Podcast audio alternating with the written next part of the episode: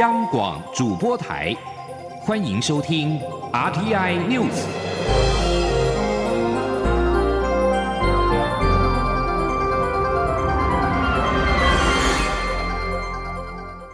听众朋友您好，欢迎收听这节央广主播台提供给您的 RTI News，我是张顺祥。今年度的凯达格兰论坛亚太安全对话今天在台北登场，邀请到美国前国家安全顾问麦马斯特以视讯的方式进行专题演讲，针对中国共产党及其人民解放军对台湾持续不断的威吓动作，麦马斯特的建议清楚明确。就是跟进蔡英文总统强化台湾防卫的努力，让中共明白，若想将威胁付诸行动的话，绝对不会成功。请听央广记者王兆坤的采访报道。美国前国家安全顾问、保卫民主基金会军事暨政治权力中心主任麦马斯特表示，乐见日前美国政府解密一九八二年的对台六项保证。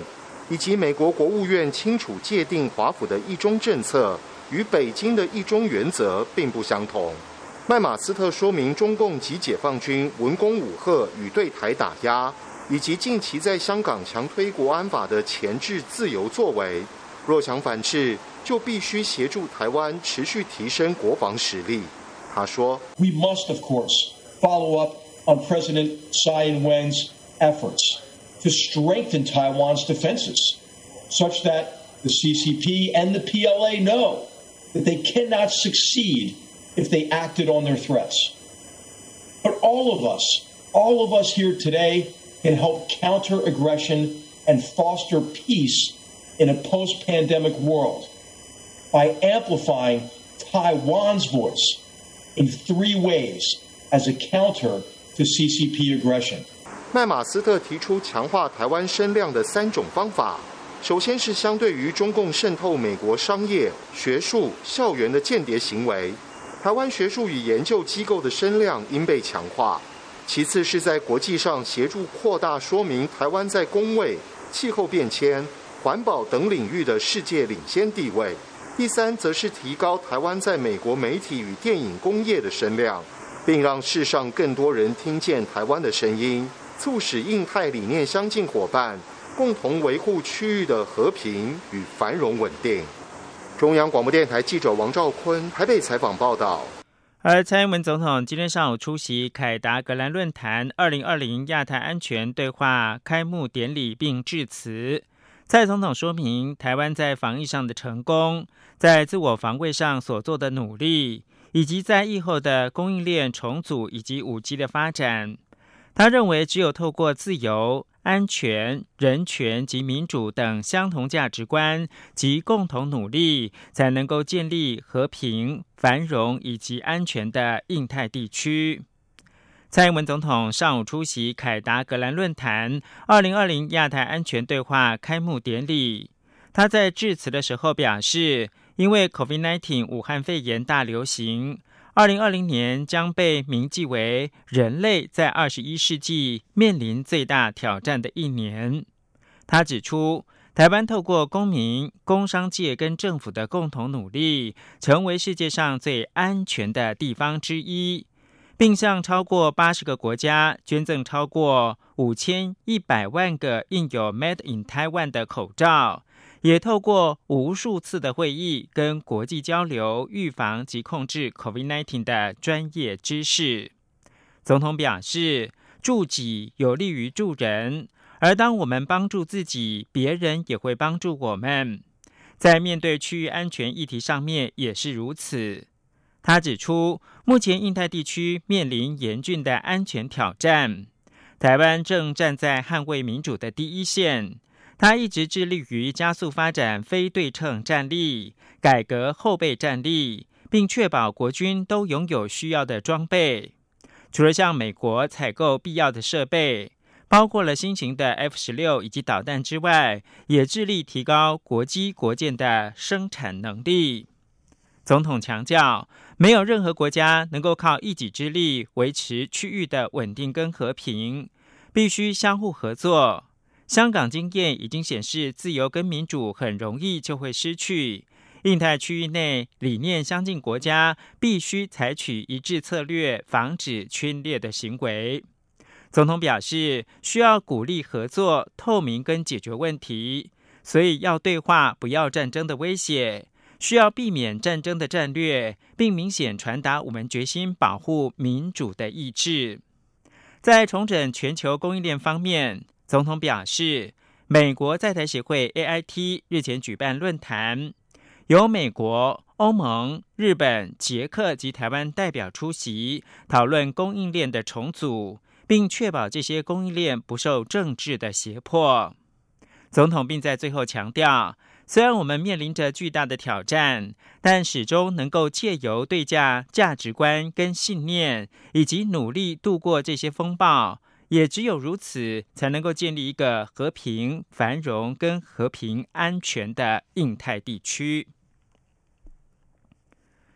卫福部食药署昨天晚间巧巧的上网预告修正相关的法规草案，内容提到，除了猪脂、猪油产品。原料含有猪脂的散装食品，可免该猪脂原料原产地的标示。不过，卫部长陈时中今天上午受访时则说，还是会朝尽量都要标示的方向来规划。央广记者江昭伦报道。卫福部食药署七号晚间公布动物用药残留标准的预告修正草案，新增定莱克多巴胺在猪脂的残留容许值。值得注意的是，规范中提及猪油散装食品原料可以免产地标示。不过，上午卫福部长陈时中出席卫福部疫情关怀中心护理专业职工联系会，面对媒体询问时，则推翻食药署的预告，指目前还是朝都有标示的方向规划。陈时中说：“这里面我们大概还会再是预告嘛，哈，那基本的架构。”我还认为朝朝向要标的一个方向来进行了哈，不过我们要跟各个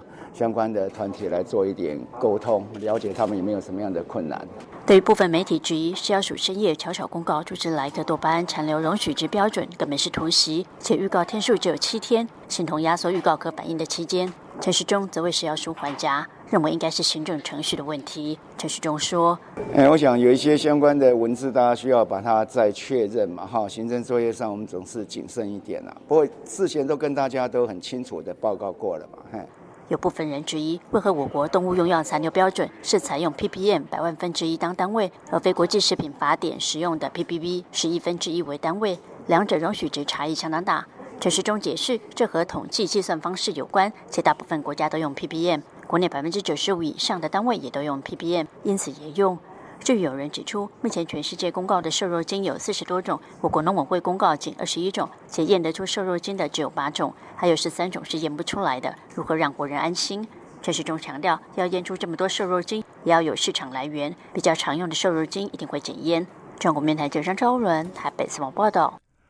政府宣布含有莱克多巴胺的美猪开放进口，引发各界担忧食品安全的疑虑。包括了云林县跟嘉义市等多个县市都提出了地方自治条例，明定瘦肉精零检出，立场明显跟中央不同。行政院长苏贞昌今天参加一场活动受访时表示。希望中央地方一条心，共同的维护食品安全，大家齐心，不要乱了套。苏贞昌说：“我们政府保护国人健康，用心用力，就像防止非洲猪瘟进口，防止武汉肺炎疫情扩散，我们都非常感谢地方中央一条心，人民跟政府合作，大家同舟一命，做的被世界肯定。现在。”要对于相关食安一样的道理，政府绝对严格把关、清楚标示，同时也希望中央地方一条心，大家齐步做，不要乱了套。针对修地方自治条例，嘉义市政府七号开了第一枪，将自治条例修正案送到议会，预计下周二三读，一旦通过，在嘉义市检出猪肉含瘦肉精。即便符合中央安全的容许量，仍将开罚新台币三万元到十万元。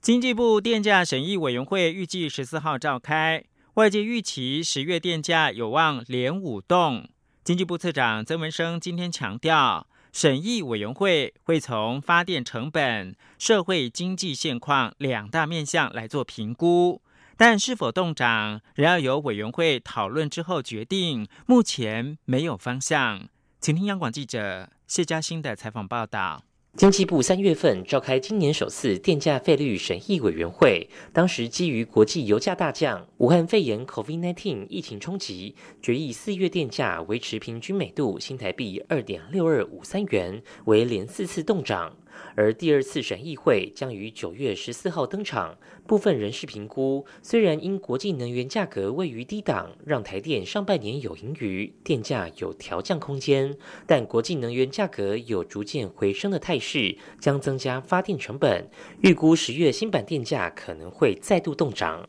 经济部次长曾文生八号出席研讨会活动受访指出，审议电价要从发电成本的数据、目前社会经济状况等两方向做评估，其中有关发电成本的估计。目前仍有待专家团体测算。他说：“台湾的状况比较特别，就是我们可能一到八月，虽然有疫情的影响，但我们整体用电量还是增加的。对，这我目前看到的数字。但是因为电价是要反映明年的接下来下一个阶，它是未来的预测，所以对未来的一些呃发电成本的估计等等，我们其实还是在等专家团体测算出来，我们会比较清楚能够掌握到。”曾文生也强调，自己虽是审议召集人，但从不先做评估，一切要等到委员会开会时再做讨论与决定。目前没有方向。中央广播电台记者谢嘉欣采访报道：中印边境冲突加剧，中共解放军今天指控印军七号非法的越线，对前来交涉的共军巡逻人员鸣枪威胁。并称中国边防部队被迫采取应对措施稳控局势。若共军指控属实的话，这是今年中印爆发边境冲突以来首度使用枪支。此前中印两军都节制没有使用枪炮，即便双方六月中旬在加勒万河谷爆发最严重的冲突，造成数十人死伤，也是持棍棒跟石头互殴。中国军网八号凌晨一点左右报道，解放军大校西部战区的新闻发言人张水利就印军再次非法越线挑衅发表谈话称，九月七号印军非法的越线进入到中印边境西段班公错湖南岸神炮山地域。印军在行动当中，悍然对前出交涉的中国边防部队巡逻人员鸣枪威胁，中国边防人员被迫采取应对措施，稳控现地局势。张水利并且称，印方行径严重的违反中印双方有关的协定。指推高地区紧张局势，极易造成误解误判，是严重的军事挑衅行为，性质非常恶劣。他要求印方立即停止危险行动，确保不再发生类似事件，并称西部战区的部队将坚决的履行职责使命，坚决的捍卫国家领土主权。路透社报道，美国总统川普七号提及美中经济脱钩的概念，并指出，如果两国不再做生意，美国不会蒙受金钱的损失。川普在白宫记者会上表示，不与他们做生意，并不会失去数十亿美元，这就叫做脱钩。此外，《华尔街日报》报道，美国试图要说服意见相同的国家，在自家网络隔绝防范中国科技。中国将启动一项自己的倡议，制定关于数据安全的全球标准，以对抗美国行动。《华尔街日报》引述一项草案报道，基于这项新的全球数据安全倡议，中国将呼吁所有国家以全面、客观和论证的方式处理数据的安全。以上新闻由张顺祥编辑播报。我是张鸾医师。海外回国民众记得要事先通报，如果有下列情形，就需入住防御旅馆：一、家中有六十五岁以上长者、六岁以下幼童、慢性病患者；二、家中没有含卫浴的专用房间。若有以上情形，提醒您回国前请先完成订房。如与家人同住，但生活空间可确实区隔，且有含卫浴的专用房间，可选择在原住所进行居家检疫，请在入境时主动声明。有政府，请安心。资讯由机关署提供。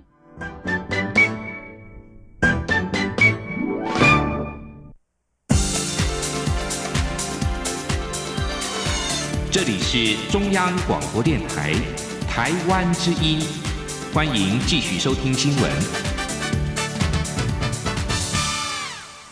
欢迎继续收听新闻，我是陈怡君，现在关心台湾的科研成果。科技部在今天指出，台湾大学物理学系的朱世维教授组成的国际合作团队，利用细纳米结构的特殊电磁共振模态，将细的光学非线性效应提升了三到四个数量，将可以利用光来控制光，加速资料传输的速度与数量。这项杰出的研究成果也登上了自然科学顶尖期刊《自然通讯》。记者杨文军的报道。台湾的半导体及晶片设计居产业世界领先地位，主要是以自然界含量最丰富元素之一的细元素制作出先进机体纳米电路制成，利用电控制电的元件，如电晶体来传输。更先进的状态，则是在细光子学的领域中做出用光控制光的元件。台湾大学物理学系及分子影像中心副主任朱世维教授成立国际合做团队，利用细纳米结构的特殊电磁共振模态。组成完整可见光光谱的纳米方块，加上光制热效应，将细的光学非线性效应提升了三到四个数量级，而且反应时间仅需纳秒等级。简单来说，就是将光控制光的能力提升一千至一万倍。朱世维说：“应该是速度更高，尺寸可以做到更小，就密度更高的意思。嘿嘿嘿，所以有机会实现整体来说更高速的传输跟运算。这是希望克服用电控制电的问题。”朱世维指出，目前用光控制光的产品面积约零点一至零点零一平方公里，但他们现在可以做出零点一平方微米，小了一万倍。他举例，以 Google 资料中心传输来看，先用光纤传到资料中心后，就是用电脑做处理，未来就可以全部都用光来处理。朱世伟也提到，一九四零年代电晶体的发展开启电脑计算功能，且技术不断进步到可以做出很小的晶片放在手机中。这次的研究则是发现，可以用光来控制光，且放在细的上面，就可以大量生产，让机体电路未来可变成机体光路，或是电脑未来可变成光脑。中央广播电台记者杨文君台北采访报道。司法改革国事会议落幕届满三周年，民间司法团体今天举行记者会，指出仍有许多司改事项尚未落实，呼吁尽速推动，以回应人民的期待。民间司改会董事长林永颂指出，包括司法效率、司法品质、冤案救济制度以及司法审判当中语言改革等，都亟待改革。记者王维婷的报道。司法改革国事会议二零一七年八月结束后，已经满三周年，政府陆续落实各项司改会议内容。不过，多个民间司法团体八号一起举行记者会，指出仍有许多重大司改议题尚未提出草案或落实推动。民间司改会董事长林永颂表示，司改会议洋洋洒洒列出多项议题，但其实还有许多改革议题难产，甚至不见踪影，民众也对司改无感。他举例，民众普遍认为司法案件审判缓慢，主要是因为法院每年八九月都会有法官调动，导致审判进度变慢。类似这样的司法效率改革，需要尽速推动。林永颂说：“我想人民就觉得法司法很慢，很慢呐。呃，一个案子进来就很慢很慢呐，就不知道什么时候才会结束啊？为什么这样？八月九月的时候，法院就会调动。”法官就会调动，不是全部法官，但很多法官调动。一调动，案件就会慢下来，因为会换法官。一个案子可能审的快结束了，换了法官，这样的一个行政的措施，其实造成很多案件的拖延。一个光一个审级就会拖很久。那这件事情行之多年，那但是这是站在谁的立场？没有站在人民的立场啊。林永颂进一步指出，包括司法文书应尽量白话、公开律师市场资讯、冤案特别救济制度、行政诉讼金字塔等各项司改议题，皆尚未提出草案，呼吁司法部门尽速回应民众期待。林永颂也说，在上述诸多的司改议题中，尚未看到行政院展开讨论该如何落实，也没有接到司法院与民间团体建立沟通平台和窗口的讯息。希望政府推动司改时，能够多与民间团体沟通。中央广播电台记者王威婷采访报道。政府宣布开放瘦肉精美猪的进口，引发争议未歇。多个民间团体发起了兼具瘦肉精美猪、坚守民主与健康的联署，并且在今天举行记者会，批评政府罔顾民主程序，未经国会审查就宣布开放美猪是民主倒退。他们要求执政党暂缓进口，应该落实国会审议，以健康优先、对等谈判，否则他们将会走上街头抗争。记者刘玉秋的报道。政府将开放含瘦肉精的美猪进口，引发在野党及部分民间团体强烈抨击，质疑瘦肉精美猪恐有害健康。包括台湾农民组合协会、台湾农村阵线、屏东环保联盟、彰化医疗界联盟等多个民间团体日前发起“二零二零兼具瘦肉精美猪，坚守民主与健康”联署书。目前已超过千人联署，他们八号并在立法院举行反对瘦肉精美猪记者会，从民主程序、健康疑虑、产业冲击和经贸谈判，几乎反对开放瘦肉精美猪。张基儿科主治医师钱建文表示，由于国际间对瘦肉精影响儿童的研究不足，不足以确保儿童健康谷雨，在没有科学证据之下，无法用实验数据来定定每日容许量，不该开放让台湾孩童承受更大未知的健康风险。屏东环盟前理事长洪辉祥也质疑，政府对于开放瘦肉精美猪如此重大的政策，竟然未经过国会审查程序，这是民主严重倒。退，人民将做主上街抗争。曾反对政府开放稻米进口而放置爆裂物的白米炸弹客杨如美也说，政府不该进口有毒的美国猪肉给台湾人吃。他要求政府应该在进口的美猪上加注警语，才能保障消费者的安全。那我们希望说。在你的标示上面清楚明白的表达跟标示，就是进口的这一个美国猪肉的时候，它是会导致身体出现疾病的，就是你要在包装上面加注警语。我觉得你要就公平竞争嘛，在台湾不能使用瘦肉精的状况底下，但是你要让消费者清楚明白的去了解到瘦肉精对你身体健康。的一个危害。带着一岁多女儿出席记者会的妈妈王静媛也无奈表示，她不知道自己过去吃的美国牛肉可能含有瘦肉精，未来政府又要如何保障孩子与孕妇不会吃到含瘦肉精的美猪？政府让下一代生活在更多风险之中，荒唐的做法令人无法接受。民间团体呼吁执政党暂缓开放瘦肉精美猪，先认错道歉，再以理说服台湾人民。他们并提出程序正义、国会审议、健康优先、不要毒猪、对等谈判、实质协议三大诉求。若执政者继续蛮横，他们将走上街头抗争。中广电台记者刘秋采访报道。交通部观光局与台湾千里步道协会今天在台北举办淡蓝国家级绿道公司协力国际推广合作备忘录签署仪式。交通部长林佳龙强调，台湾的这些国家级步道都具有行销世界的水准，未来再结合铁道及自行车道，一定可以组成优质的精致游程，迎接明年亚洲国际步道年会在台湾举行。记者吴丽君的报道。观光局长张习聪和千里步道协会理事长张长义八号在交通部长林佳龙见证下，共同签署淡蓝百年山径国际推广公司协力合作备忘录，携手推动兼具北台湾文化特色与友善环境的淡蓝国家级绿道。张长义指出，淡蓝百年山径长距离步道是行政院于二零一八年核定优先推动的国家级绿道，二零一六年起于每年台湾步道日进行徒步活动，迄今成为北台湾第一条长距离朝圣之路。在俗称武汉肺炎的 COVID-19 疫情影响下，更成为向山致敬的热门路线。交通部长林佳龙也表示，他曾亲自体验。两天的淡蓝古道游程，